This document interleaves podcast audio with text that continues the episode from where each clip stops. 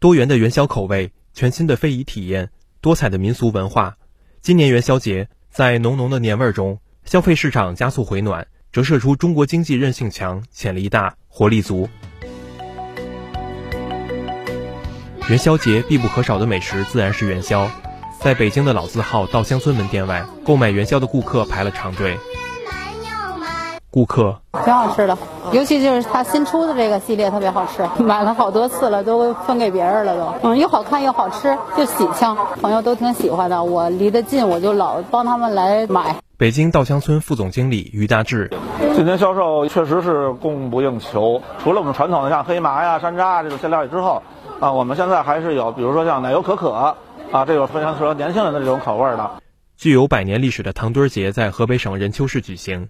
数万名游客聚集在此，一边欣赏糖墩儿的制作表演，一边品味传统的民俗文化。大糖墩儿刚出锅的，新肉新蘸的啊！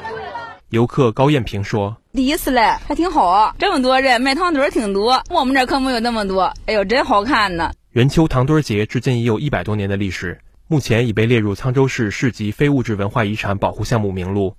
近年来，随着生活日益好转，糖墩儿节的规模不断扩大。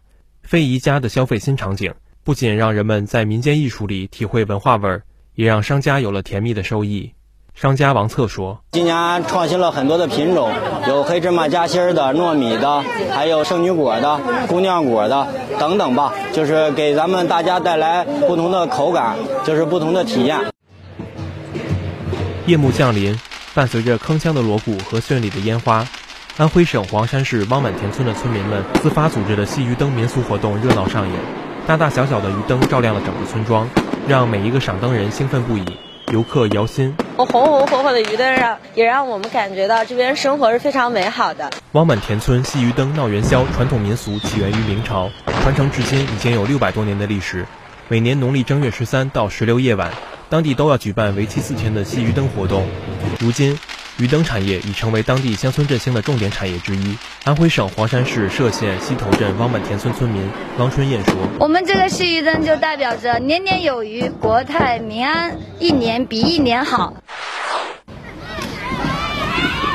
在这个节日里，冰雪热让年味更浓。从农历大年初一到正月十五，吉林省吉林市多家滑雪场人气十足。四面八方的人们说着五湖四海的口音，体验冰雪运动魅力成了新年俗。滑雪爱好者李阳说：“今年举办的新俗运动会搞得就非常有特色，最大的感受就是这里的体验感和安全性都得到了很大的提升。”内蒙古鄂尔多斯市也因地制宜推出冰雪旅游、年俗旅游等特色鲜明的文旅活动。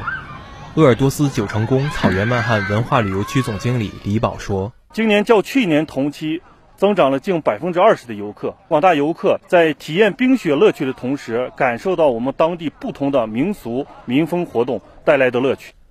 春节黄金周已过，多地的旅游热度仍在延续，错峰旅游也成为许多人的一种选择。携程公关总监汪怡明说：“从我们平台上，我们可以看到，像三亚的酒店、还有景区景点的这个搜索，还有预订数据都非常的火爆。”二月六号，旅企将恢复出境团队旅游和机票加酒店业务。这也将成为旅游行业加速回暖的助推器。汪一鸣说：“截至目前，携程上已也一共上线了七百多条出境团队游的产品，覆盖十五个目的地国家和地区。春节期间排名第一的就是泰国，啊，主要都是从上海、北京以及杭州出发。那我们预计呢，大规模的话，中国旅游团会有望在三四月份造访泰国。这个元宵节元气满，信心足，红红火火的节日盛景。”是人民对美好生活的追求，也向世界展现了一个充满生机、蓬勃向上的中国。新华社记者综合报道。